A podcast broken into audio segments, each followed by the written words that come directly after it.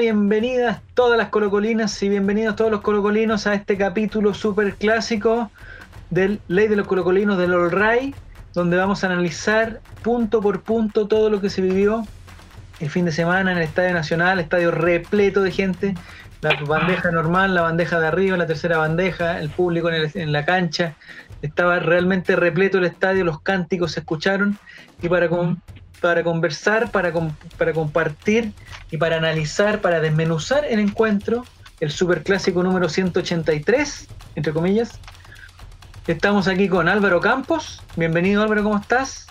Hola, tranquilo, tranquilo, yo quería no perder. Y, bien. Nicolás Reyes. Hola, hola, ¿qué tal? Bien, Nicolás, ¿cómo estás? Se cumplió mi, mi augurio. Partidazo Blandi. Partido chucha.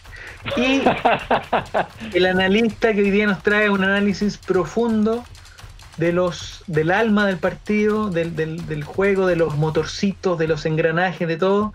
Bienvenido Fabián Valenzuela, ¿cómo estás tanto tiempo? ¿Cómo estás? Bien, gracias. Acá desde la República de Concepción.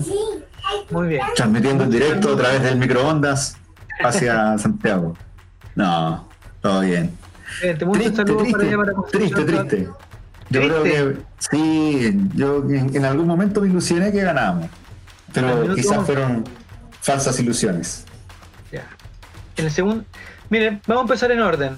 Al tiro tú, Fabián, tú siempre has sido crítico, pero muy crítico de Gualberto Jara. Lo odias, se encuentra que todas sus estrategias son pésimas y que no está al nivel de Colo Colo. ¿Qué te pareció cómo planteó el profesor paraguayo este partido que en el fondo era un partido de seis puntos? Me encanta decir eso, partido de seis puntos.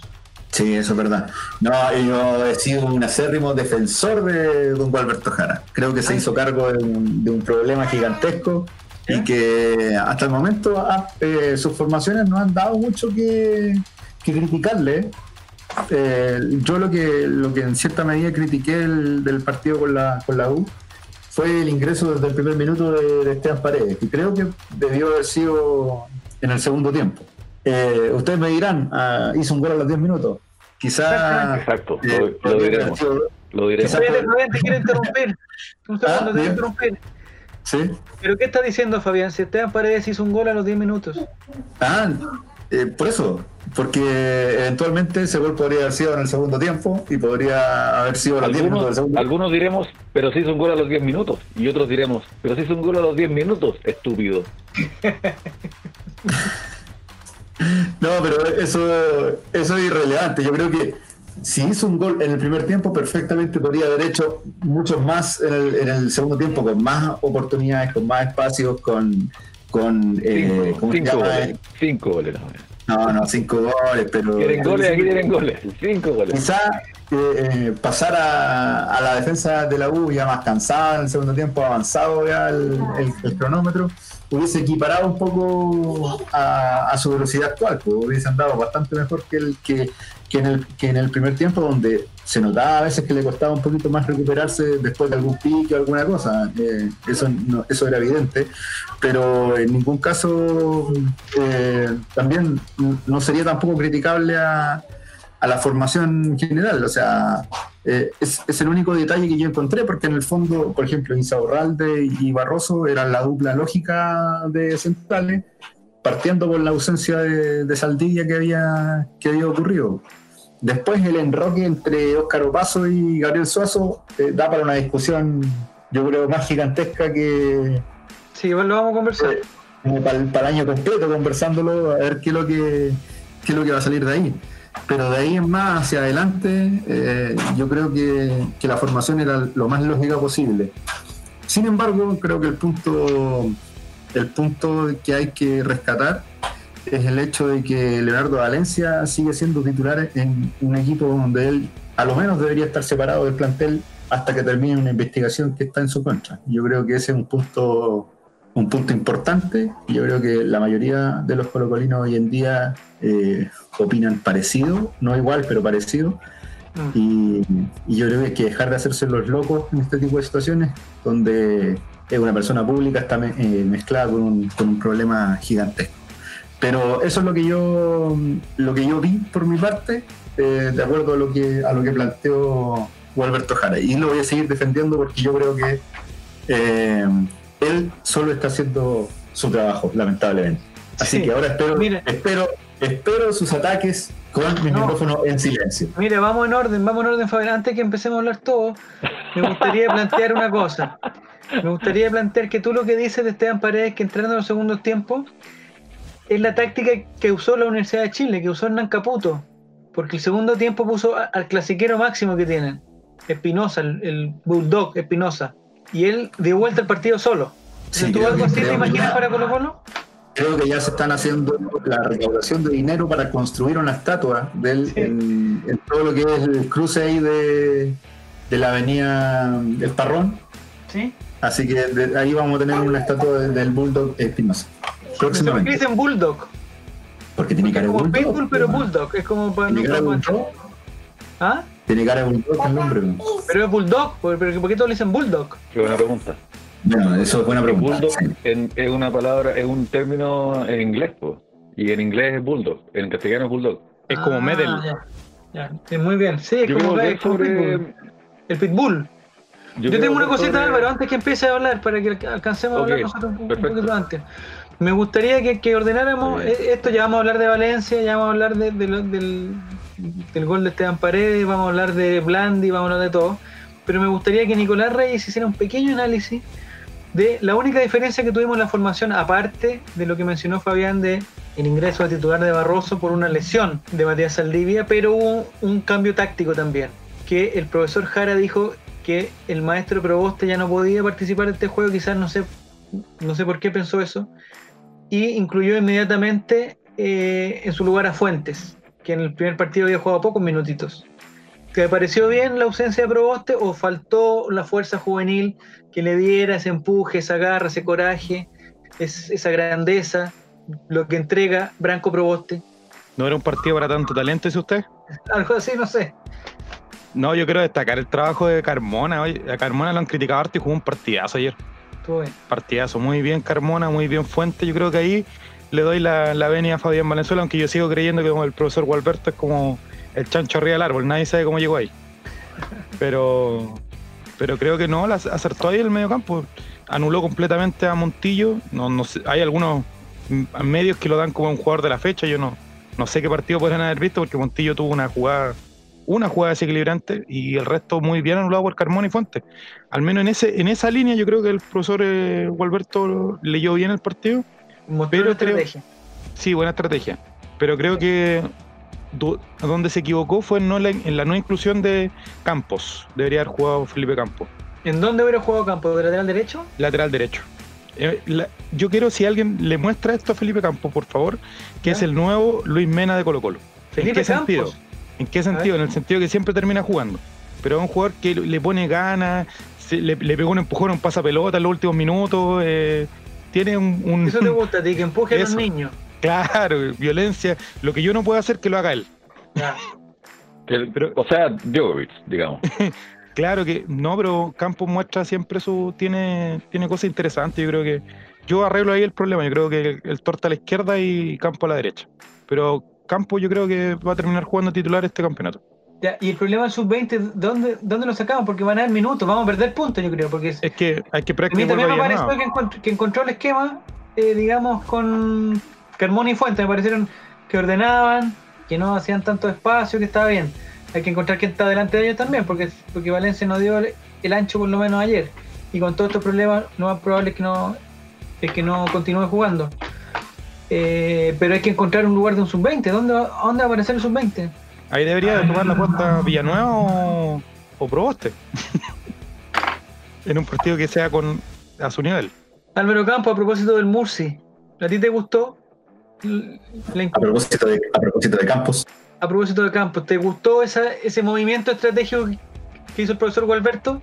De sacar a un jugador, que Yo otro creo- jugador pasara por otro lado, que un defensa pasara al medio campo y toda esa, esa estrategia, ese ajedrez que Es se que formó. la- sí, lo que yo creo que, que todo lo que hizo eh, Volberto no estuvo mal en términos de que no quería ganarlo, sino que más bien quería no perderlo. Yo realmente creo eso y por lo mismo entiendo la inclusión de Paredes a la que se refirió Fabián en los primeros minutos como, como que si es que Paredes entra en el segundo tiempo, cuando ya vamos perdiendo, y la U está arrinconada en su área defendiendo el 1-0 o el 2-1, qué sé yo, es poco lo que puede hacer Paredes. En cambio, lo que hace al, al comienzo del partido Paredes es preocupar al rival. Cuando hace un gol, justifica la apuesta. Fin. Como que el gol se vale a sí mismo y él, en el fútbol sobre todo, es, la razón última de todo, de todo argumento. Si es que un tipo juega como la mierda, pero hace el gol, ¿qué más le voy a pedir? Pues es que de eso se trata el fútbol, de hacer goles. Entonces, no, nada nos puede asegurar que entrando en el segundo tiempo Paredes hubiera hecho o uno o dos goles. Quizás hubiera jugado mejor, quizás hubiera hecho que el equipo anduviera mejor, pero hizo un gol. Y el gol ya es como. La, es la carta mágica, gana todos los argumentos. ¿Pero a ti te pareció que, que Paredes... Eso por un eh, lado, y, y- y ¿solo que- el gol? y que- no, no, no, pero me refiero que quizás es que me hubieran preguntado a mí, yo también hubiera preferido que aparezca después, pero cuando aparece al principio y es el, el gol al minuto 10, mm, listo, se, se acabó la discusión. Eh, el, el gol es la es el argumento último del fútbol. Eso por un lado, por otro que yo creo que Carmona y Fuentes, sin desteñir, yo siento que Colo Colo tampoco quitó tanto el- la pelota. No sé si me estoy equivocando porque la verdad es que no, no he visto el partido solamente una vez. Y, y es poco lo que se entiende cuando uno está con todo el nerviosismo viendo el partido, pero, Y en un, y en un pero horario que te complica, la. U tuvo mu- mucho la pelota. No, claro. no- Y la, la U tuvo mucha la pelota, mucho. Mm. Hubo un, un momento durante el primer tiempo en que Colo Colo estuvo muy bien. De ahí en adelante la agarró la U y no la soltó más. Sí, pero ¿sabes lo que me pasa a mí, Álvaro? Cuéntame lo que te pasa a. Lo que me pasa a mí es que, claro, la U tuvo la pelota, pero yo había visto otros partidos de la U donde, por ejemplo, la agarraba Montillo y era más peligroso lo que mostró ayer, o el, el domingo. O la agarraba el chico Arangue y te, te hacía una, una jugada peligrosa. Yo por eso me gustó lo de Carmona con, con el chico Fuente, porque me dio la sensación de que esa cosa no iba a pasar. Porque Montillo no hizo Claro. ninguna jugada para dejar solo a alguien y que haga el gol.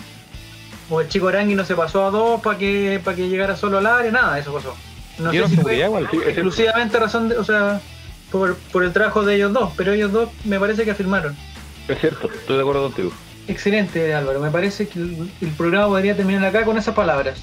Hay algunos temas, nosotros otro, mandamos preguntas. El programa pasado yo había hecho varias preguntas en el Twitter y en Instagram, no en Instagram no, pero en Twitter y, y me encant y, y la participación fue intensa.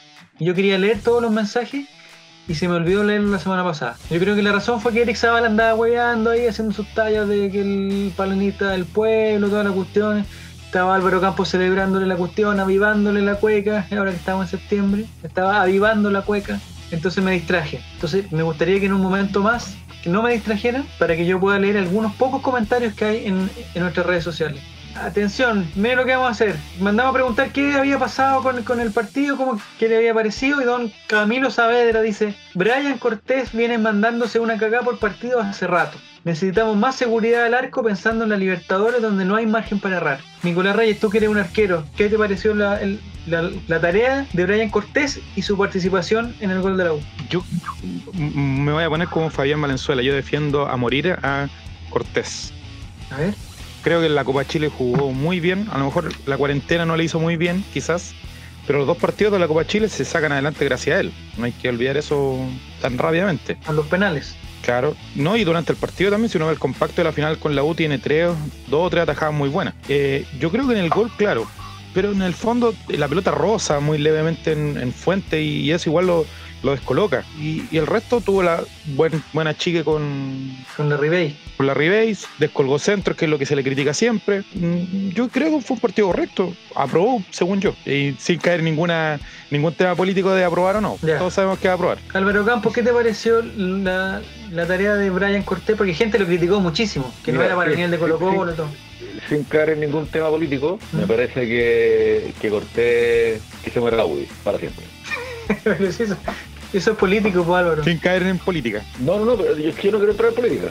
Lo mío no es la política, lo mío es, es de fútbol. Eh, Pero hablando de fútbol solamente, me gustaría decir que, que ojalá Cortés agarre abrazo a Pablo Longueira. Pero Pablo Longueira, ¿qué, qué te ha hecho Pablo Longueira?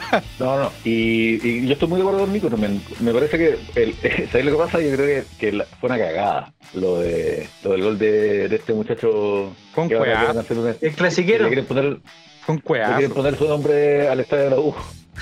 Y, y no sé, la, la, yo siento que uno la caga a veces, ¿no? Y fue una cagada, fue una cagada, sí, pero sin nombre. Yo creo que le, le pegó mal y se quedó esperando, como que ese- esos momentos en que uno como que se queda así, como que, ah, Es como que piensa que le va a pegar bien al, al, al primer palo y se le cruzó. y efectivamente ju- jugó muy bien. Javier siempre le pega bien al balón. Sí, yo me fijé que, que antes del antes del, del remate de, de, de Espinosa, Cortés da como un saltito y ahí como que queda descolocado. No, no puede volver a su posición y, y queda en, en ese punto como estacionado. Si ¿no? preguntan a mí, No es. adiós, porque Espinosa le, le da le da raro y él se queda como, ah, y, y nada, pues la cagaste nomás, pues, uno a veces la caga. Pero Sí, yo creo que pensó segundo palo y, antes, y se... tal como dije, tal como dije antes, lo- los goles son el último argumento del fútbol. Los goles son amores. Claro, entonces yo creo que estuvo soberbio en la salida a cortarle a la Ribey, de verdad, muy bien. ¿De qué estamos hablando de eso? Porque en esa jugada que fue un error del Mati en la salida y hay un pase largo, no sé si te quedó la sensación, a mí me dio la sensación que Cortés, que como que Cortés podría haber salido. O sea, un arquero más atento, un arquero tipo, digamos, Claudio Bravo, está ahí y, y la despeja antes de, de- de que llegue la Ribey. Entonces yo en ese momento lo empecé a putear. Puta, Cortés no salió, no salió, ¿por qué no salió? ¿Por qué no salió? No- Grande Cortés, con madre, la media taja que te mandaste. No porque si te fijáis, cuando corre, corre muy rápido y llega a la salida del área. A mí me dio la sensación que tenía que salir antes, que podría haber anticipado. Estoy hablando cuatro segundos Sí, antes del. No era ese el partido. No, sí, entiendo, pero ese no era el partido que está jugando con los. Colo Colo está jugando un partido de mucha cautela. De sí. Yo entiendo lo que va, pero, pero Colo Colo no es ese equipo. Atención, comentario de Pancho Jiménez, Que dice, dependemos demasiado de... durante el partido. No, que, que se respiró mucho eso durante el partido, mucho miedo de los Sí, dos equipos. Sí, son dos equipos que están en, que llegaban mal, llegaban muy mal, en diferentes ondas, pero llegaban Claro. mal. El señor Pancho Jiménez dice, dependemos de paredes hace demasiado tiempo, y aquí viene el, comentario a propósito de lo que estamos hablando, y nunca debimos dejar ir a Orión. Ahí se pudrió todo dentro y fuera de la cancha, Fabián Valenzuela. Bueno, claro, no, yo creo que, fue un error gigantesco dejar, dejar a Orión salir de, de Colo Colo. Era un, un arquero que si bien tenía de repente algunas, algunas caídas, me acuerdo de un partido con Guachipato donde se le va una pelota, se le cuela después de, de un remate bastante débil, pero, pero en este caso eh, me parece que un arquero que reunía las condiciones todavía para, para haber seguido por lo menos una temporada más. Eh, de acuerdo a lo que, a lo que podemos pensar nosotros de, de Cortés, yo creo que, creo que voy a coincidir en cierta medida con, con Nico Reyes, de acuerdo de que la pelota hace una jugarreta media extraña. Eh, lo lógico era que hubiese ido el segundo palo al- a la derecha de, de- De Cortés. de Cortés y sale como hacia el centro. Entonces, eso me parece que una no, no le dio tiempo a, a Cortés de, de- de volver, de volver a saltar hacia el otro costado. Eh, nos dicen en nuestro Instagram, el señor Serginho Coe, nos dice, así como hoy, lamentablemente el que parecía equipo chico, entre comillas, en alusión peyorativa, era el nuestro, dice. Nuestro equipo parecía el equipo chico, ah, ratificando la- la- lo que decía Álvaro recién. Y don Víctor Guillou Sí, dice que Paredes siga siendo el único con el empuje y coraje necesarios para este tipo de partidos con 40 años dice mucho del momento que vive el equipo y a la vez lo gigante de la leyenda de Esteban Paredes. Lo otro que me preocupa profundamente es el poco fiato entre algunos refuerzos, Blandi y Mati, por ejemplo, con el resto del equipo. Los dos ejemplos que puse son jugadores con todas las condiciones y sus compañeros no le entienden sus movimientos. Al Mati, en los pocos minutos que ha jugado, no le han dado muchos pases y a Blandi no lo saben asistir. Y aquí pasamos a la jugada, para mí, la jugada del partido, donde Matías Fernández, que me gustó como entró, entró con ganas, se mandó un condorito, pero lo hizo bien, se esforzó, e incluso fue al suelo cuando perdió la pelota, lo vi bastante motivado, y hace una jugada bastante simple, que parecía bastante simple, pero es muy compleja, y deja de un pase solo, solo, solo, solo, solo, solo, al ex capitán de San Lorenzo, goleador, campeón de Copa Libertadores de América, un hombre de, de experiencia, y que cabeceó como parraqueo. No sé qué te pareció esa jugada, Álvaro, a ti, de hecho Parragués, uno de sus fuertes el juego aéreo. el cabezazo. Pero Pero aquí no tenía marca, sí, no bueno. tenía salto, no tenía nada, estaba solo. Arragués no es un gol igual. cosas que pasas que gozan, pasas que gozan, pero también, miren, alguien alguien comentó por ahí a Orión, eh, y yo creo que una de las cosas más lindas que dejó Orión en su paso por Colo Colo fue esta reflexión, que en la Copa Libertadores cada ciudad es una historia, cada partido es una historia. Y yo me acuerdo cuando empatamos a dos con, o a uno con ellos cuando hizo el gol Mouche, muchos amigos decían, pero cómo si estaban en la mierda, ahora era el momento para golearlo, weón. Y bueno, cada partido es su propia historia. Y en, y en, el, en la historia que fue este partido, está bien, nos perdimos un gol y eso fue todo, pero si es que Colo Colo hubiera estado en su mejor momento con Guede, con Valdés, Paredes, Valdivia, Chucha, el Colo Colo que todos recordamos, eh, no hubiéramos tenido esa llegada solamente, hubiéramos tenido ocho como esas, pues, ¿está ahí? Entonces, perderse un gol, muchachos, tampoco nos pongamos tan, tan más propistas que el Papa. Esto no fue tonso en Copa Libertadores, que fue solamente un gol perdido. Como en un partido de un equipo que ataca mucho, hay ocho como. Sí, que y ¿sabes solamente cuál? reluce porque fue reluce porque fue un partido muy malo y como fueron dos equipos que están en un muy mal momento, con una crisis seria de confianza por ambos lados, este partido se pareció más a un chucha eh, Curicó, Coquimbo Unido eh, el viernes a las 3 de la tarde. Y que ¿sabes lo que me pasó a mí? No sé si estás de acuerdo, Nico. Era que lo que pasa con Blandi es que ha tenido tan pocas oportunidades, lo hemos visto tan poco, que siempre uno queda con la sensación de que, oye, ¿sabes que Blandi, a Blandi no le hemos dado ni un pase gol? Puta, Blandi cuando la tenga la va a hacer. Puta, Blandi ese gol lo hubiera hecho Blandi, weón. no sé. Como que esa es la sensación que me da a mí. Que era un jugador que, que viene con, un, con, con hartos pergaminos, bastante más pergaminos que todos los delanteros que tenemos, excepto Esteban Paredes. Entonces, lo que me pasó que eh, en esta ocasión era, o estaba todo. Era un clásico, estaba realmente solo. No sé si estaba dentro del área chica o en la línea. El arquero no le salió a cortar, el defensa había quedado pagando, estaba bien habilitado, estaba no tuvo que saltar eh, eh, eh, complicado, lo tenía todo. Y Blandi se equivoca, para mí ese es el problema, ¿cachai? Como que decir, oye, ¿sabes qué? Este gallo en que tenemos la esperanza, este gallo que no es Parragué, este gallo que no es Iván Morales, este gallo que no es Costa, es el que tiene que hacerlas, po.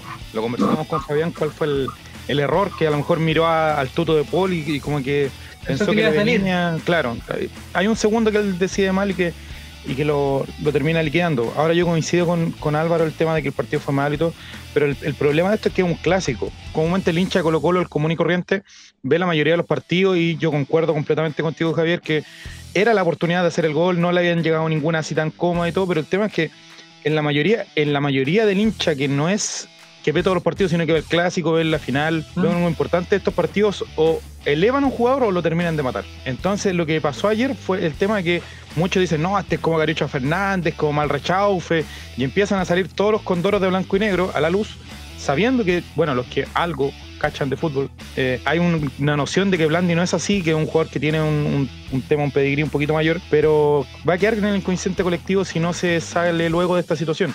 Si no hace un gol el próximo partido, le va a costar empezar a, a enchufarse. ¿Por qué? Porque va a quedar con el mito ahí de que se perdió el gol ante la U. Ahora, si lo hacía, hoy día Sí, entrevistaban ante la mamá, hasta la mamá salía en el noticiero, pero no Sí, lo hizo. pero esto- estos son los partidos, estos son los partidos en que se hacen los ídolos, es verdad. Ese es el tema. Sí, a mí me pasaba lo mismo. Yo me, yo me acordé mucho de- del partido de, de Carucha Fernández cuando trata de hacer la palomita y la y le cae en la guata al final. Le pega con la guata. Y me acordé mucho.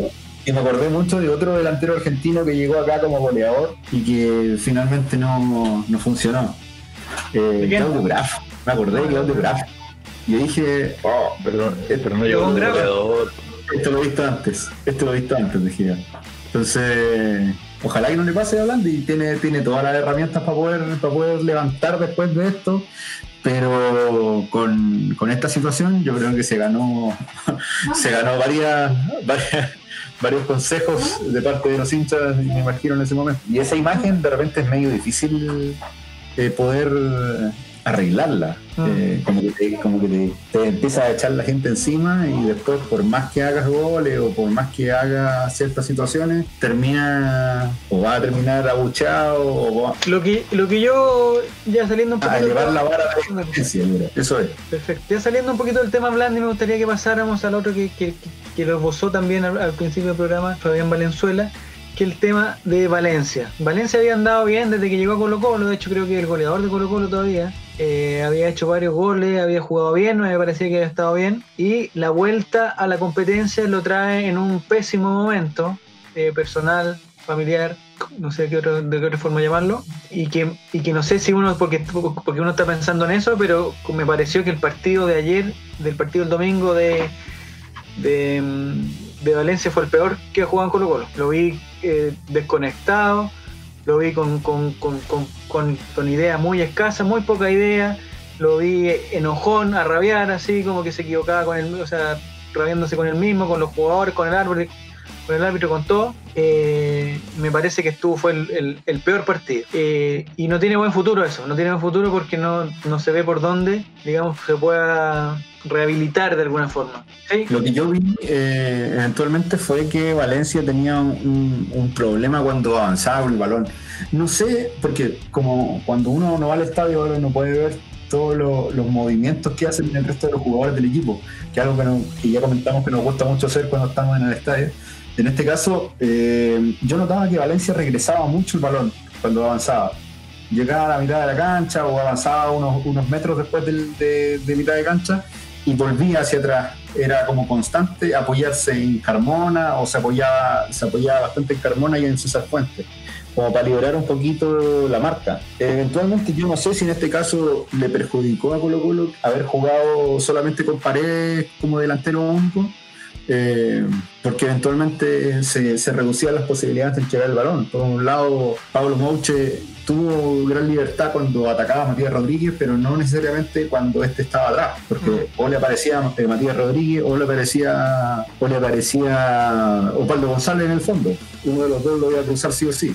Eh, de todas maneras, eh, creo que esa fue una, fue una situación que, que a mí me produjo bastante eh, como suspicacia porque por lo general eso Valencia no lo hacía. Era bastante vertical, como que no trataba mucho de, de, regresar a urdir nuevamente la jugada o a, o a retener el balón por, por más tiempo. Me parece que eso fue llamativo. No sé si tendrá que ver con alguna decisión técnica, eventualmente puede ser. Puede ser que, que Gualberto no quiera, no quiera que Gualberto Jara no quiera que, que profundicen tanto siem- siempre y cuando no haya un jugador en posición de, ventaja. Yo creo que también puede ser una puede ser una constante, pero eso fue lo que lo que yo vi de, de Valencia en el partido. Pero yo lo que vi, lo que vi también fue que en, en la, en, la, en el juego individual, digamos, no andaba fino. No andaba, o sea, no. Yo creo que uno, que uno nota cuando un jugador, por ejemplo, ayer anduvo bien, Pablo Mouch anduvo bien, en comparación con el otro partido, tuvo 100 puntos más. eh, porque se nota cuando la agarra y, se atreve a pasarse uno, se atreve a dar la vuelta, se atreve al, enganche. Lo que me pasó con Valencia el fin de semana fue que el primero no le resultó, el segundo no le resultó, el tercero se la quitaron, el cuarto le cobraron un foul y así pasó todo el partido. Y hasta que salió, digamos, hasta que salió y ese fue como, como, lo mejor, porque ya no, ya no daba ya. Y me parece claro que, que el, que y, y de, aquí quiero pasar al otro tema. En la banca no hay otros punteros, entonces en, la cancha se tiene que quedar volado y Mouche, no hay forma. Si o sea, si sale uno de los dos, hay que hacer un, un ajedrez de nuevo. Hay que empezar a meter a qué hacemos con Suazo más arriba, el torta que no sé qué. Entonces ellos se tienen que quedar para que, para que, para mantener un poquito el orden. Y los cambios siempre, en ese contexto, los cambios siempre van a ser el delantero centro, que puede ser primero Paredes o primero Blandi, Valencia con Matías. No veo otra, o si el partido está un poquito más relajado, o hay que ganarlo, que Matías entre por, por alguno de los de atrás. Pero no hay mucha opción. O sea, Valencia nos, nos está dando el, el- el- ancho ahí de decir, ¿sabéis qué? No, a Valencia vamos a hacer el equipo en función de Valencia, que es lo que hacen otro equipo en función del 10. Él no, él si sale Valencia da lo mismo, nos arreglamos igual. Entonces nos está, dan, nos está desequilibrando. Y siendo que es un jugador eh, que debiera ser desequilibrante por, por, por la experiencia que tiene. Lo que me parece a mí que con toda la, la situación que está viviendo, todos los problemas que tiene eh, y los problemas que se le vienen, eh, quizás es mejor armar el equipo sin él. No sé si están de acuerdo con eso. Yo no estoy de acuerdo para nada. ¿No? Eh, estoy de ¿A ti acuerdo, pero es gustó? difícil. Pero es muy difícil.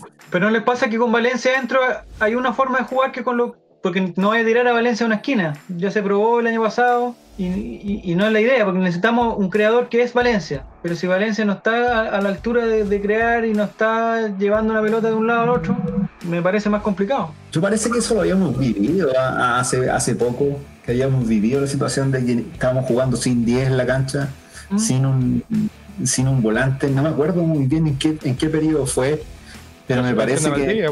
Quizás con las me lesiones parece de la, me parece que fue con la lesión de, la, de Valdivia en el tiempo de Tito Taca todavía. Creo que por ahí ¿No fue con fue- Guede? ¿No fue con Guede que, que Valdivia estuvo lesionado? No me acuerdo muy bien, pero me, me acuerdo de haberlo conversado en, O suspendido. en el programa. En el programa también haber Claro. conversado de esa situación. Yo no sé en realidad, porque ustedes se dan cuenta que en la banca de suplentes estaba Brian Soto. ¿A dónde Sí. juega Brian Soto? Sí, y, y eso es mi gran duda. No sé si ustedes se manejarán más o menos en qué, en qué tipo de posición, porque eh, dice que es centrocampista, pero en realidad no, no, no he averiguado yo de en qué, en qué posición del, del mediocampo se ubica. Sería interesante conocerlo como para ver si que en una de esas, quién sabe, es una, es una de las buenas alternativas para tener en cuenta en el- por mientras que no vuelva Carlos Villanueva, que en este caso es el, el jugador llamado a, a tomar ese puesto. El sucesor de Valdivia, decían. Mira, en la página de AIM, que ya sabemos quiénes son, está el jugador de Colo Colo Brian Soto, fecha de nacimiento primero de junio del 2001. O sea, no es tan cabrito, ¿ah? Ya tiene 19. ¿Era ¿El mismo? ¿El mismo será el mismo, Fabiano, no? Sí. Un metro Sí. setenta, 57 kilos volante de Colo Colo. Sí, Brian y que había, de- había debutado con, con Puerto Montt. Ya. Ahí fue, fue su No me debut acuerdo de en, haberlo en la, en la derrota en Puerto Montt, donde Eric Zavala viajó a ver ese partido. Por eso hubo una derrota de Colo Colo en, en el Chinquihue. Así que me parece que eh, me parece que sí, pero según lo que leo acá, me parece que es volante de contención. Así que no tendría mucho que, que hacer que hacer en, en- en ofensiva. Es más, es más defensivo que ofensivo. Pero ¿no te pareció que, que, que tu defendido Gualberto no tenía el- la alternativa en la banca para dar, por ejemplo, si hubiéramos ido perdiendo, ¿qué pasaba? Sí. Entraba Blandi y se quedaba paredes, como que Era- no, hay alternativa de ataque. Sí, era, era difícil. Es que en este caso yo creo que ver, en ese momento eh, hubiese sido lógico que, que Esteban Paredes y eh, Nicolás Blandi hubieran hecho una dupla, como hoy día se piensa que, que pasa en el próximo partido. Mm. Se, se ha escuchado mucho de las personas que saben, obviamente, los, los comentaristas de Y sale Valencia. que han pedido que se pruebe con Blandi y Paredes para ver si es que en una de esas eh, funciona esa situación. po. ¿Quién sabe? Se da para el gato y se encuentra una dupla que nos puede dar rédito. Sin embargo, yo creo que los dos son muy parecidos. Nuevamente vuelvo, vuelvo a hacer el hincapié que, que hago con, con Parragué. Eh, no, no es que sean parecidos en, en- en torno a, a la capacidad goleadora, ni mucho menos, sino que su juego es bastante similar en el sentido de que son jugadores que buscan el cabezazo, buscan los espacios, son más que, que, que estos delanteros como punteros, son más centro delanteros, una cosa así. Sí. Son Pero no te parece que, la antigua figura de, de delantero que existía antes. Pero no te parece Fabián que teniendo a, Volado y Mouchi es lógico eso? Atacar por ahí y tener a un par de gallos al medio. Eventualmente, porque podríamos generar la, la que siempre la que siempre sus- eh, teníamos pensada antes, que era que Esteban Paredes volviera a los viejos tiempos y se retrasara en ese momento a, a jugar en su puesto de, de 10. Pero Eh, tampoco que sea 10, yo creo que se 10. puede jugar con dos delanteros. Puta, durante años se ha jugado con dos delanteros. Sí, sí, sí, es cierto, pero, pero yo decía que en el sentido de la urgencia, de no tener un jugador eh, específico para esa posición, se podría improvisar en este minuto a una posición que la acomoda, por ejemplo, a jugadores como Paredes, que no revierte una gran cantidad de esfuerzo físico, eh, sino más bien un sentido de distribución. Como Ah. pasaba en, lo- en los últimos tiempos de Marcelo Espino, no sé si ustedes se acuerdan que terminó, que era un 8, pero terminó casi de 10, siendo el, Jugando más Eh, paradito. jugador de, de las pelotas de Colo. En una de esas puede, puede que por ahí vaya una, una solución parche y emergencia. O sea, estamos hablando totalmente sobre, sobre lo, lo presupuesto. No, no, no, no. Es que ¿sabes lo que me pasa a mí, Fabián? Lo que me pasa, Nico, lo que me pasa es que hay que buscar una forma, compadre, porque así no... Y aquí voy a la tabla de posiciones, que ya yo, yo sé que Álvaro va a decir que el campeonato está recién empezando y toda la cosa. Pero van nueve partidos, que no es poco. Van 27 puntos posibles. eh, y Colo Colo no puede estar ahí, no puede estar con 8 puntos. No puede tener más partidos jugados que puntos. Eso es, eso es propio para La Serena, la U de Conce, Coquimbo Unido, Santiago- hasta Santiago Wander nos pasó. Esta discusión la tenemos todos los años y todos los años ganas tú. Pero, usted- pero aún así ustedes me dicen que no, pues, weón. Porque uno weón de forma repetitiva. po. Sí. Entonces, lo que voy yo, yo si fuera el profesor Gualberto digo, ¿sabes qué? Parece que esto no me funcionó y voy a volver atrás.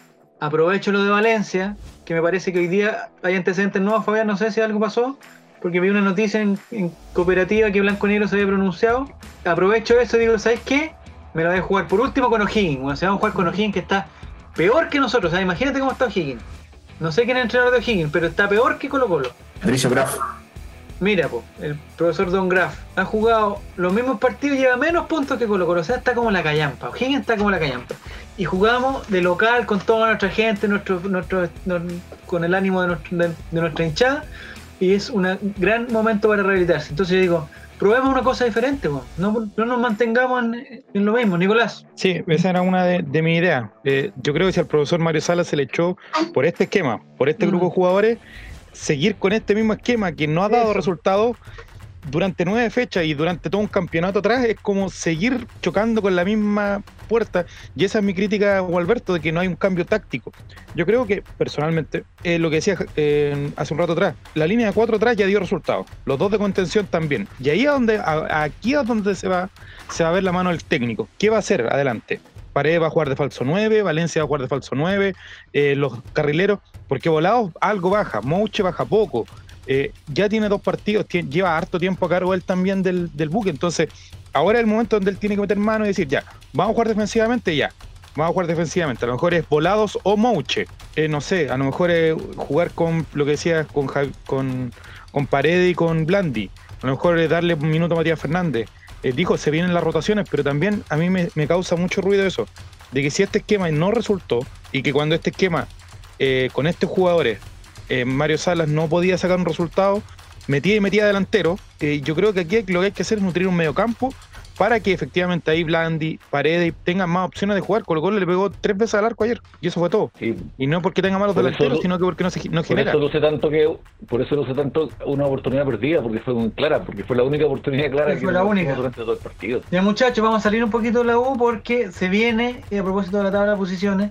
que Colo Colo eh, si estaba mal en el lugar 13, ahora está peor en el lugar 14, pero hay una Pero- pequeña esperanza. Un- yo Sí, dale, hacer un comentario sobre Valencia Ah, perdón. para dale. decir que no estoy para nada de acuerdo con esta lectura que muchos están haciendo de que las cosas que están pasando fuera de la cancha estén afectando su rendimiento. Me parece que es una invención, tal como cuando dicen que, que Alexis Sánchez baja su rendimiento porque termina con Maite Rodríguez.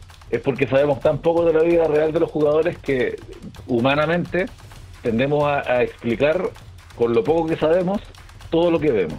Y no creo que, que un partido como el de Valencia se explique por, por lo que está pasando fuera de la cancha, más bien me parece que eso ese argumento se expone tramposamente para así justificar sacar a Valencia del equipo por bajo rendimiento, en vez de sacarlo por, una hueá moral. ¿Cachai?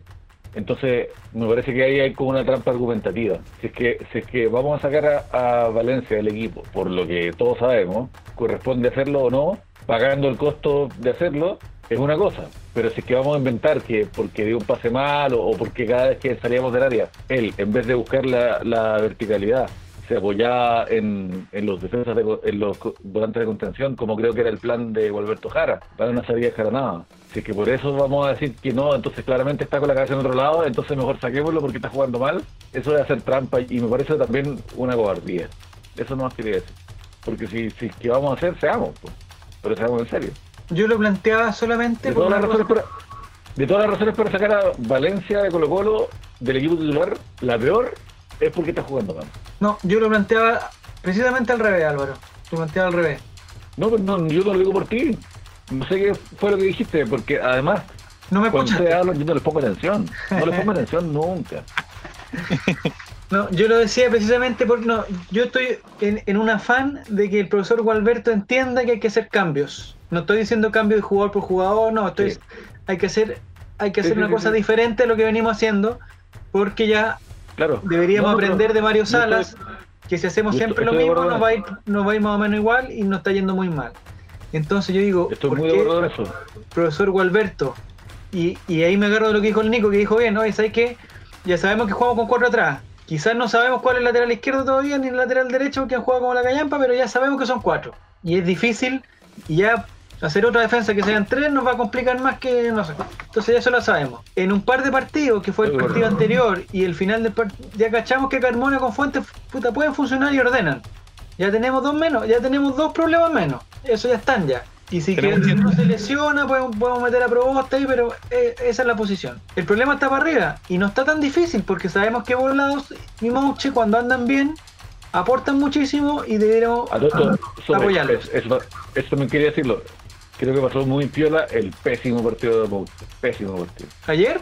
Ah, a mí me pareció que no estuvo tan mal. En comparación con lo que había jugado con, lo- con Wander, weón. Claro. Yo, yo, creo que todos partido lo regular, buscaban, eh. los de la U lo buscaban todos para que lo echaran. Pero yo creo que, que puta, yo, ah, yo de él, así como tú antes comentabas que Blandi tenía grandes pergaminos, puta, Mouche también tiene pergaminos gigantes. po. Sí. Y, y en, un- en el último eh, clásico del Nacional había hecho un gol. Entonces, puta, a mí me pareció que él, sobre todo, eh, más allá del, del muy buen pase que le puso a Paredes, en lo global, eh, quedó al debe, para mí. Sí, puede ser. Yo lo comparo con el partido anterior, entonces lo encontré juego fantástico, pero, pero, pero tienes razón. pero tienes razón. Eh, ya mucha, ¿Algo más de con la U para pasar los últimos minutitos a, a lo que se viene? Ah, Vamos, vamos. Una cosita, una cosita dale, más. dale, dale. Eh, me gustaría preguntarles qué les pareció el arbitraje de Julio Bascuñán.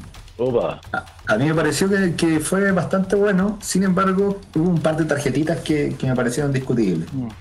No sé si un par, pero creo que pro- probablemente eh, Gabriel Suazo pudo haber sido expulsado por doble amarilla. Sí, porque tuvo una jugada después de la La de amarilla. Bosellur. Y la, de- la patada de Bosellur, si bien no era para roja, creo, eh, también era una amarilla. Y hay otra patada que pega eh, Diego Carrasco, el experiencia Carrasco. Experiencia. experiencia Carrasco que también era para amarilla. Entonces, probablemente este partido pu- pudo, en algún momento, en alguna otra dimensión, como en Dark, pudo Irse. haber terminado con un expulsado. Y eso quizás hubiese cambiado el, el- el ritmo de este partido. A mí me pareció que estuvo bien el arbitraje, pero hasta ahí, bien. Eh, creo que, que no, no pasó más allá y lo encontré bastante pobre el desempeño otra vez más de, de en el bar, en el bar, porque él es el encargado de decir cuando hay jugadas que son eventualmente discutibles, como esa patada La- que la patada en el suelo. Que La patada de Bosellur, yo, yo no se la doy a, a Bascuñán, se la doy al bar. con, con la patada que le pega Medel a, a perdón, a ¿a quién es que le pega la patada a Medel en el mundial? ¿De ¿En el Canadá? Mundial Sub-20? Sí, Di María. Ay, María. ahí María. A Di María. Ahí María es, justamente. Sí, lo, lo compararon mucho con esa situación, con que el jugador quiere Sí, el balón confirmado. y termina impactando al, al rival. Pero Entonces, quizás mucho. ¿eh? Una Yo discusión quizás que Yo ahí- incluso. Yo ahí quería comentar brevemente, muy brevemente, el tema del VAR, porque hubo otro partido donde hubo una gran polémica. A nivel de árbitro estoy hablando, a nadie le interesa la weá. Una gran polémica, que fue que un árbitro calvo, que no sé cómo se llama, Deichler también es o no? Eh, sí, el joven Deichler. El otro Deichler, Claro. eh, en un partido, me parece que el de la Católica fue. No, el de Wander. El de Wander con Curicó. Ah, es clásico. Puta, Pablo Sí. Menos mal no tenemos a pausa. ¿Sabes qué? Puta, Brian Cortés se puede equivocar todo lo que quiera. Cualquier weá con no tener Sí. a, a Pablo Garcés, weón. Cualquier Sí. ¿Qué hizo? No, no cacho. Se mandó un par de condoros, weón. Y lo que más me carga es que weón se mandó un condoro. Se mandó un condoro. Y agarra a putear al defensa que no tuvo tanta culpa. O sea, tuvo, la culpa la tuvo él, po, weón. Y, era obvio que- y- y agarró a putear al pobre pendejo. lo ese. mismo. Siempre hace lo mismo. Weón de mierda, weón. Mala clase, mala leche el weón. Sí, Ya. sí. Y, y la cosa es que en una jugada el árbitro muestra una segunda amarilla y entonces el jugador se ha expulsado. Y resulta que, que va donde el bar y, y ve realmente que no lo pisó, sino que fue una jugada casual y le quita la amarilla. En el fondo a mí me parece que está bien porque el bar está para eso, ¿no? Si un jugador se ve injustamente expulsado, el bar debería aparecer. Pero resulta que el reglamento dice que el bar no está para la aplicación de la segunda amarilla. Entonces quedó la cagada porque el bar no podía hacer y van a castigar al pelado Dashler porque no se sabe la regla. Lo mismo pasó con. Lo mismo pasa con, con- con el muchacho Djokovic. Le pegó un pelotazo a una pobre señora. Me parece que sin intención, sin nada, pero se lo pegó y porque en el reglamento dice que se tiene que ir expulsado del campeonato porque le pega un pelotazo a una vieja. Expulsado. Fue totalmente. La- garganta. Le llegó justo, pero no fue una cuestión. O sea, fue. Yo he visto mil reacciones en el tenis más vi- violentas que esa, pues. O sea, el weón reaccionó Claro. tirando la pelota para atrás nomás, ¿cachai? Yo me pregunto quién habrá ¿Qué atacado sabe hacer la falta? Sí, Río po. del 91. Es que eso te digo, o sea, el weón la tira mil veces y 999 va a dar en otro lado, pues, y una en la garganta de la vieja, pues, ¿cachai? O la señora, perdón, que estoy, no sé por Claro, qué. que lo que se castiga lo que se castiga es tirar la pelota, po, porque lo que lo que tienen que hacer entonces para evitar que los castiguen es fijarse y entregarla como caballero, que el tenis, es un deporte de caballero. Entonces, Así, claro, de de No, nadie, nadie no, pero si- a propósito. No, pero si el weón tira la pelota y a la señora le pasa por el lado, no pasa nada. El problema fue el, el, el- el resultado. Es lo mismo que pasa con Sí, los y carabineros. por eso, No, po, papá, ¿qué vas a decir? Japa, No sé qué polémica. vas a decir, weón, pero ándate con cuidado. Ándate con cuidado. con- con- si es que Es lo decir, mismo que pasa con los cuidado, pobres carabineros. Con los pobres carabineros. Es lo mismo que pasa en el caso, por ejemplo, de Gatica, por ejemplo. Lo mismo que pasa. Al encontrar al culpable. Salga de. No, porque voy a decir, no, porque, porque hay una cosa de fondo.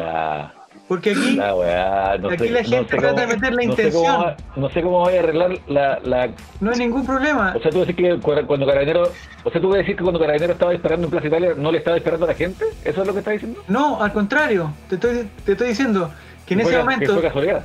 en ese momento, siete carabineros, por ejemplo, te voy a poner un ejemplo, en ese momento, siete carabineros dispararon con mala Sí. intención. Dispararon con mala intención. Pero solamente es culpable la bala que llegó, ¿cachai? Entonces no hay una cosa de, Sí. de intencionalidad. Porque todos eran mal, eran malintencionados.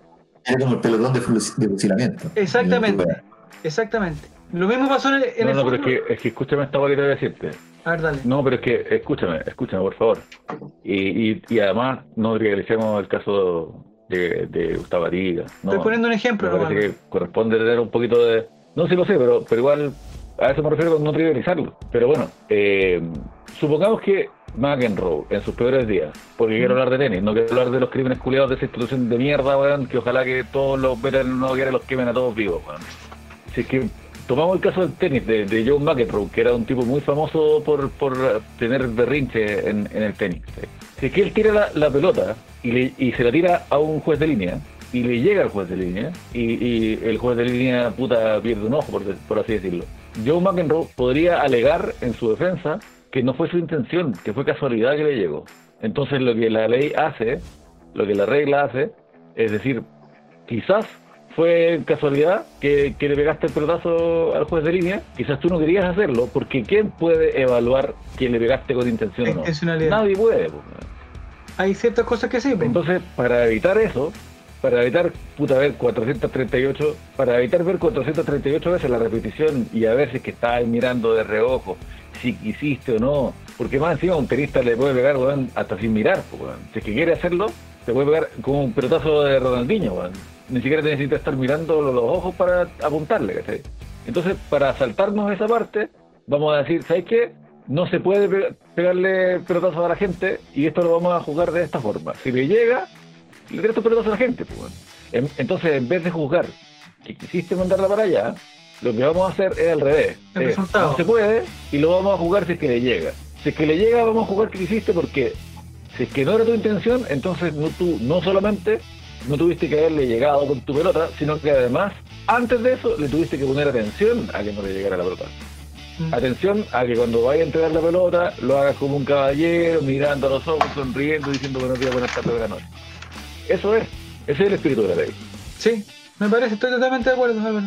Este es el, el problema de los acuerdos, Moto. Sí, por eso decía que no va con un tema de intencionalidad la cuestión. No tiene que ver con la intencionalidad. Claro, o sea, claramente no, Djokovic no le quiso pegar, eso, eso yo creo que nadie lo piensa, pero sería imposible jugar Es que ahí, eh, cuando vaya, cuando no.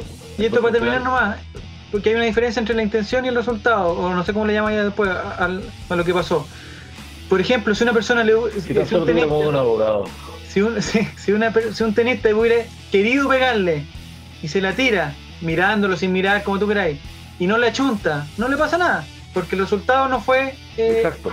entre comillas, exitoso, Porque no se puede jugar. ¿no? Incluso con intención. Entonces ahí, Yo tengo un amigo y yo vuelvo, pero, ah, ya. Importante Sí, que tenga no, amigo, Álvaro. y se llama Diego González y él dijo una vez ¿Qué dijo que ese weón? la ley no puede conocer lo que está dentro del corazón del ser humano. ¿Eso dijo Diego González? O sea, quizás no lo dijo así, quizás lo dijo de una forma más estúpida, pero eso es lo que. Ya, perfecto. Entonces, claro, lo que se, lo que se evalúa es el resultado el final. A eso voy. Entonces, mi pregunta con el VAR y para volver toda esta, esta gran conversación a una cosa pequeña. El VAR me parece que está bien en eso que hizo, así que por favor no castiguen a ese árbitro calvo. no lo castiguen, porque el resultado final era que ese jugador no se tenía que ir expulsado. No nos vayamos a la, a la pequeñez que es segunda amarilla, no sé qué weá. Reemplacemos esa regla porque está mal hecha. El VAR tiene que estar para esas cosas. Ese jugador se hubiera expulsado. En condiciones normales, ese jugador se hubiera expulsado y mal expulsado. Y el VAR que estaba ahí, estaba todos los instrumentos de la tecnología disponibles, funcionaron y no hubieran funcionado si el árbitro hubiera hecho lo, entre comillas, correcto. Esa era mi reflexión. Ojo que en el partido con la U también pasó una situación parecida, ¿eh? ¿Qué pasó? Cuando Diego Carrasco le pega el pelotazo a, no me acuerdo si a Volado o a Mouchi, Ah, en el suelo. En el suelo, también pues fue, fue juzgado desde, esa por- desde, ese, desde ese punto, fue juzgado como intención. Por lo tanto, por eso le pusieron tarjeta amarilla. Entonces también en el fútbol hay una discusión gigante en torno a, a si esas jugadas son castigadas o no. Es que ese jugador tiene mucha experiencia. Yo creo que también va por ahí. Yo creo que jugaron su experiencia para poder Sí. calificar esa, esa Y lo mismo con Bosellur, si no sé si de repente el que hace el, el que le pega la patada es el malas pulgas de otro equipo, lo echan, pues, weón. pero como era Sí. Bosellur, Claro. Pero vamos a seguir hace rato se le sale la cara en los clásicos. antecedentes. La justicia también toma en cuenta los Sí, antecedentes. no, eso es verdad. Hay jugadores que los persiguen por hacer esas cosas. Sí, pues. Si hubiera Sí, sido pues, Gary no Medel en mismo- España, se ha expulsado. Y no es lo mismo un, un- un jugador de Colo Colo que un jugador de equipo chico ante el árbitro, de una forma casi irreflexiva. Es como se percibe la weá. Yo creo Como que si que le hace tiene- Mo, yo lo pongo al revés. Y si Moche patea a Oseyur, roja. Sí, también. El Bosellur llorado. jugadores Está bien llorón Bosellur, ¿eh? Está bien llorón. Todos los jugadores de la U buscaron a Moche todo el partido. Todo el partido, Sí. porque sabían Y a que podía. Ordinaria la indicación de la banca de ir a buscar a Suazo para la segunda amarilla. Eso demuestra Sí. el nivel del fútbol chileno ordinario y que Caputo nunca va a ser un técnico de primer nivel. Pero eso es una estrategia por Nico, así, esas son las estrategias. Pero Por acaso todo no viste el rápido, partido, weón. ¿No viste el partido de los Lakers contra los Rockets?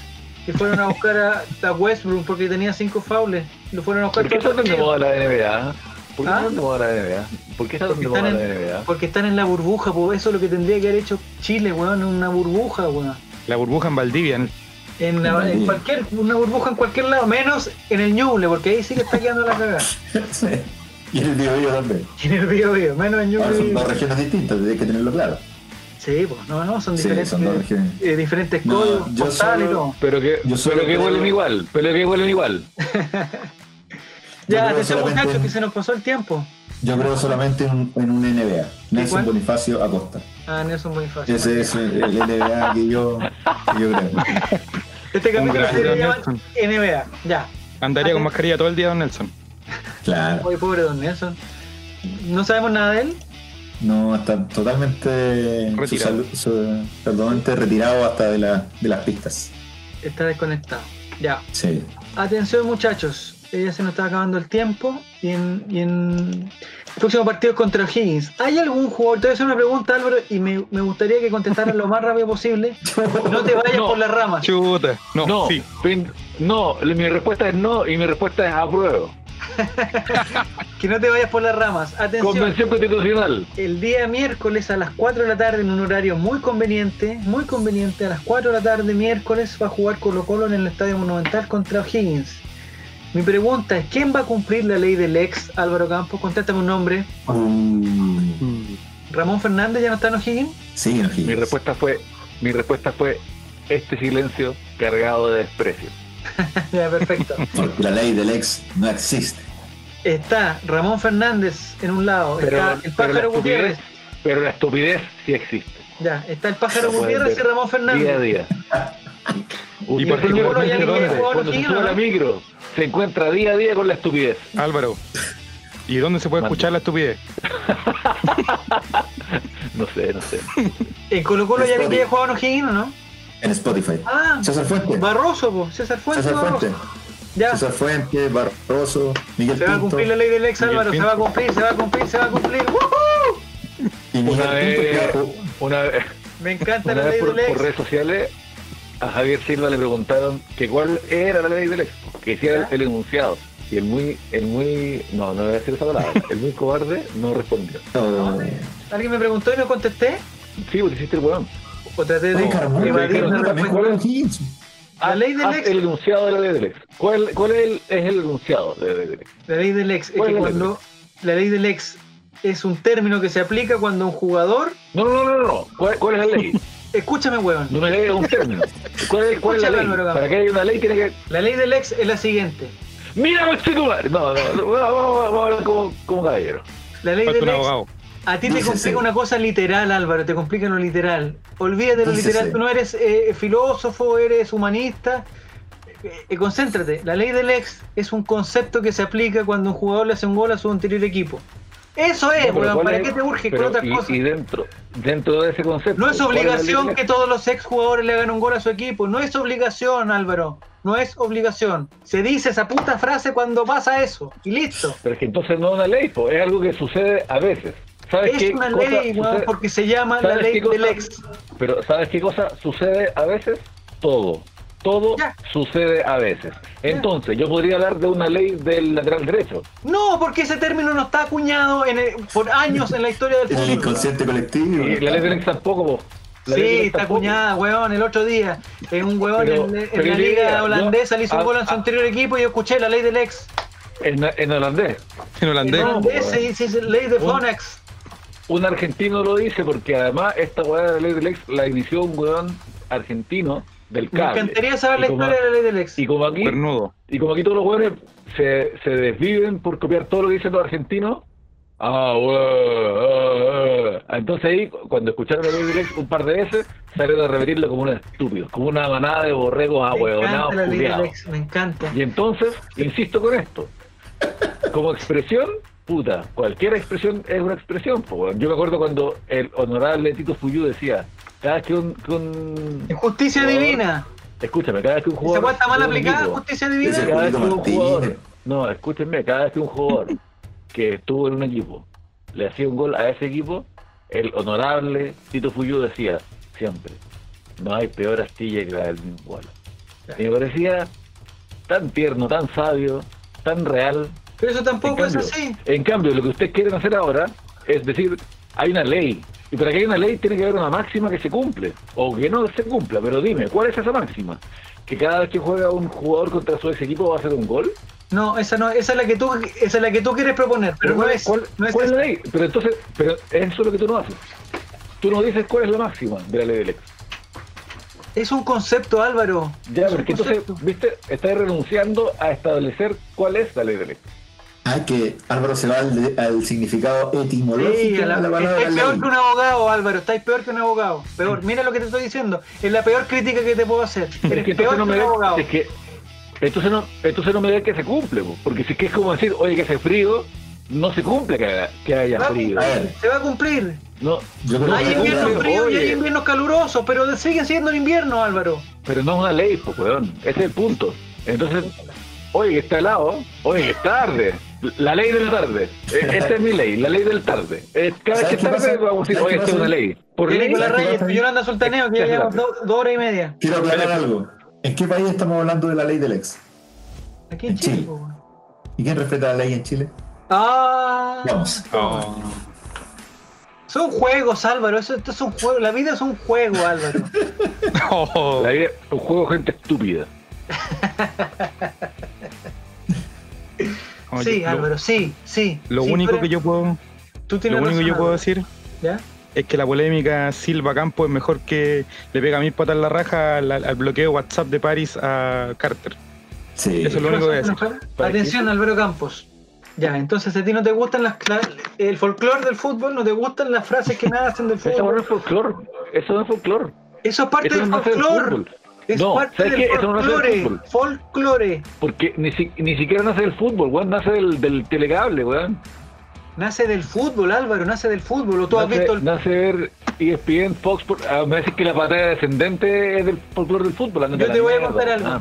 Yo te voy a contar, Álvaro. Existe, hace tiempo existía un campeonato interempresa. Decirle que- caño, me va a decir que decirle caño al, al túnel, hoyito, No, nada- eso nada también es, hoy el, el folclore del fútbol. Nada No, pues con eso, weón, es ver ESPN, Fox Sports todo el día, weón, ver argentinos todo el día y tratar de imitarlos como lo hace la, la prensa chilena, weón, y hablar como ellos, weón. Escúchame, caño. Álvaro. Me, me siquiera encantaba conocen la bala weón, dicen caño. Ya, escúchame Álvaro. Yo hace tiempo participaba en una en una- un campeonato in- interempresas que había, ¿ya? Y un día, Si es, que este- si es que esta historia va a ser larga y va a terminar con que un weón que estaba en la otra empresa le hizo un gol a la otra empresa, sí, me desconecto. escúchame. Ah, ya, te lo voy a decir, esto se lo voy a contar. Lo voy a propósito, lo voy a Ahora contar. dile, estamos Entonces, jugando un picado. ni que sea. Yo trabajé seis años en una ¿Tú compañía. sabes lo que es una anécdota? Ah. Una anécdota significa algo que sucede, pero que no, que no genera una ley, no genera una lógica. Sucede, a veces, como que llueva.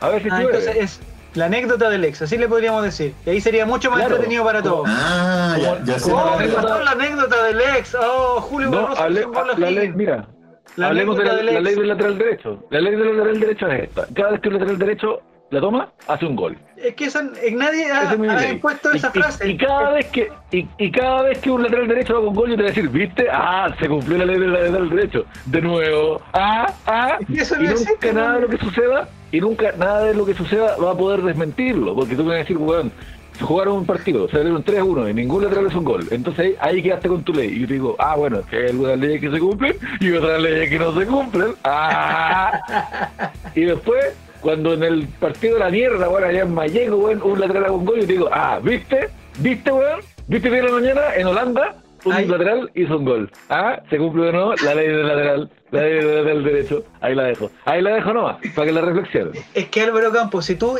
impusieras la ley del lateral derecho y, y- y toda la gente la conociera y, habláramos de eso, y en, y en- y en medios de comunicación masivo, en la conversación en el barrio, en el, en el liceo, en el instituto, se hablara de eso, estaría bien. Pero nadie habla de la ley del lateral O sea, derecho porque no existe claro, la te- ley del lateral derecho. te- No existe. Tengo que esperar, tengo que esperar entonces que salga en Fox Sport o ESPN, ¿sí? dicho por un argentino, de acento rioplatense, para que todos los...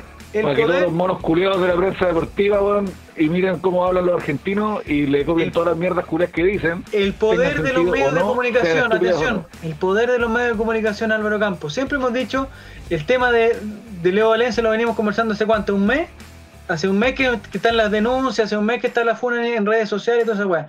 Y bastó que saliera en un puto matinal de Canal 13, en una mierda de matinal, que lo ve Álvaro todos los días. pero que sale para todo Chile con toda la repercusión y el tema weón, volvió a ser mucho más importante de lo que era con todos los buenos tuiteando y alegando, compadre.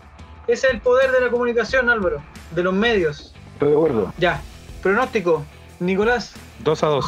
2 a 2. ¿Quién hace los goles de Colo Colo? Uh, Blandi ¿Ya? y Fuentes. Ay, en la ley del ex. ¿Y, y, y quién eh, hace los goles de Higgins? No da lo mismo. la ley del ex. No da lo mismo. Pucha, pero es que no quiero que se enoje Álvaro, pero los dos del pájaro Gutiérrez. ¡Oh! Ya. Es que el hombre entra picado con nosotros, sí, es una cuestión. Sí, siempre hace buenos partidos. Sí, con- sí, siempre, es por eso nomás. No, na- Eso nada es personal. Álvaro. Pero no es una ley. Siempre, o sea, lo hace, pero es- eh, eso es casualidad. Eh, Fabián, tu pronóstico para el miércoles. Eh, Colo Colo 3, ¿Ya? O'Higgins. Colo Colo 3, O'Higgins 1. Bien, o sea, es el, es el principio de la salida del éxito. El principio Claro. del éxito. No, sí. No, y volvemos a perder el fin de semana con Calera. Así que no hay problema, no se a hacer un ilusionen partido bisagra. Sí. no, no, va a ser un partido, no, va a ser un partido bisagra. Ya, perfecto. ¿Y alguna incidencia Sí. llamativa? Eh, bueno, a ver, ¿qué incidencia llamativa puede existir en un partido tan 4 de la tarde. trascendental jugado a las 4 de la tarde? No, no, no, en realidad yo creo que va a ser de esos, de esos partidos que no se acuerda nadie después. Esos partidos que quedan como en, el- en el, un partido fome. en el en el tintero, sí. Un partido bastante fome, diría yo. Oye, yo no sé si en esta fecha irá a volver la, la proyección de hinchas virtuales. Habría que ver ahí si es que Sí, yo creo CF continúa con su continúa con su herramienta tratando de Equivocándose llegar se a- aprende, amigo. Se equivocan, ¿para qué hacen Puede eso? ser. No entiendo para qué lo hacen, man. Es que deberían tenerlo proyectado en una sola cámara para que no para que no pase no se pase no se cuele en otra transmisión no Y, y empezaron los, los problemas con los hinchas también, ¿eh? con los hinchas en el, tabl- en el tablón virtual. Claro. Empezaron a poner mensajes, empezaron a ser censurados algunos. claro Un, un mensaje político, lo sacaron. A unos hinchas de, de Católica se le cayó el, el televisor en la cabeza. Muy gracioso. está bien sí está bien Sí, está bien, ya. ¿Algo más Sí, entonces, no, muchachos, sí. para irnos ya? Esperemos que sea un partido bisagra, por favor, weón. Ya está bueno ya. de esa bisagra que se, de esa bisagra que se abre para adentro sí Y así, y así le podemos sacar, porque O'Higgins tiene 5 puntos, que podríamos sacar 6 puntos a O'Higgins y ya es- eso ya, ya sería un poquito más tranquilizador. eso es verdad Me Pero el técnico O'Higgins te juega el puesto. sí Se juega el es puesto técnico. Para que lo compre la Sí. chica que comp- compró eh, Real Rancagua, ¿cómo se llama el, el otro, el otro equipo? Rancagua Sur Rancagua Rancagua Sur. Rancagua Sur. Sí. Sí. Y que se No, unan equipo Eh, está difícil pa- en primera vez. para, para Colo Colo poder sacar un buen resultado ahí, porque si Everton, Cobresal o Wander suman, vamos a quedar en el mismo puesto. en el mismo puesto donde estamos. O sea, Está no- también ahí metida, que con un triunfo no empata. Está Claro, eventualmente, no- eventualmente nos podrían empatar, podríamos quedar 15. Bueno, hay, hay varias cosas que, que están sucediendo. Y a tres puntos de nosotros también está Deporte La Serena, que me encantó.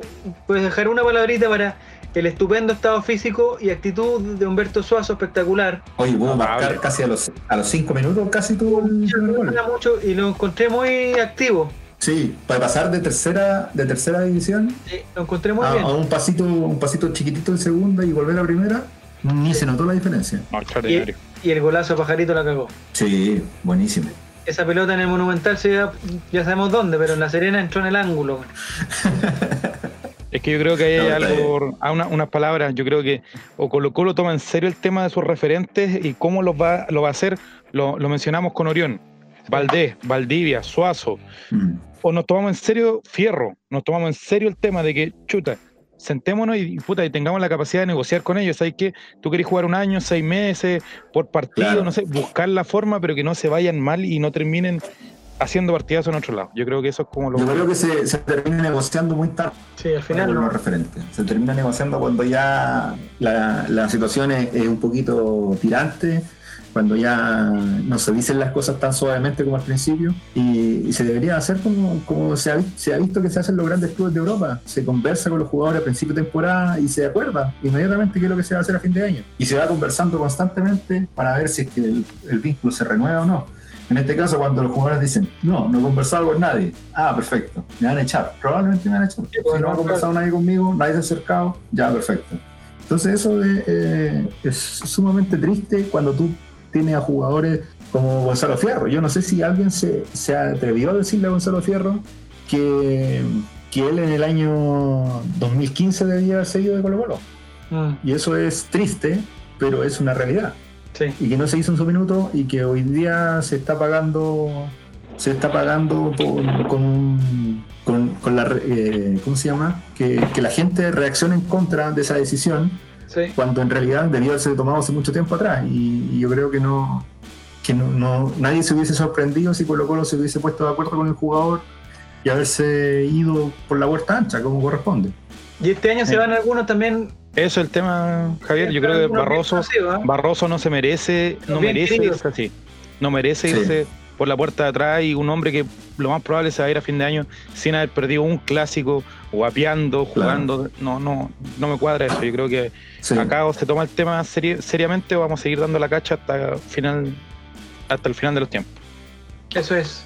Ya muchachos, un millón de gracias a todos. Y gracias Nico. Adiós. Gracias, Álvaro, ¿alguna cosa que comentar Álvaro para terminar? No, me caí, así que no sé qué dijeron, pero estoy de acuerdo con todos. Ya, Su perfecto. resultado, falta su resultado. El- Ah, yo lo tenemos.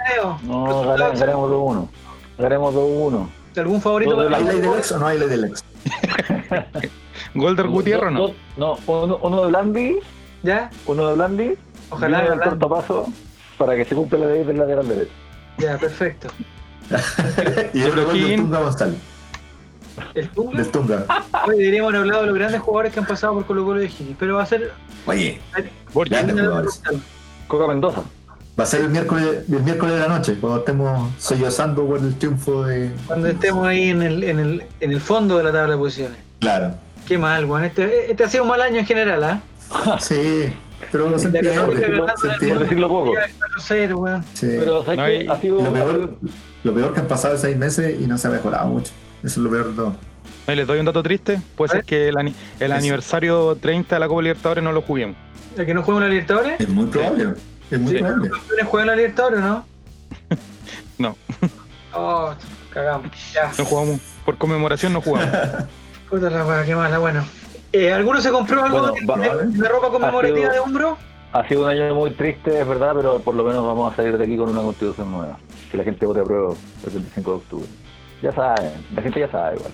Gracias a Dios, esta parte, esta parte va a ser el final del programa. Va a ser cortado. Bien, muchachos, eso ha sido el All Ride de esta semana. Nos encontramos después del partido de Higgins No sé si vamos a tener un, programa entre Higgins y el otro. Que Higgins y la carrera está complicado, ¿no? Vamos a ver pues, cómo anda el ánimo. Si ganamos, yo creo que el ánimo va a andar con la Ah, si ganamos, la Sí. le damos con todo. Lo hacemos Ya. ese mismo día, a las seis y media. 6, 6 de la mañana, 5 de la mañana. Ya, muchachos, muchas gracias. Post-partido. próxima oportunidad. Adiós. Que les vaya bien, Un saludo. muchachos. Renuncia a París.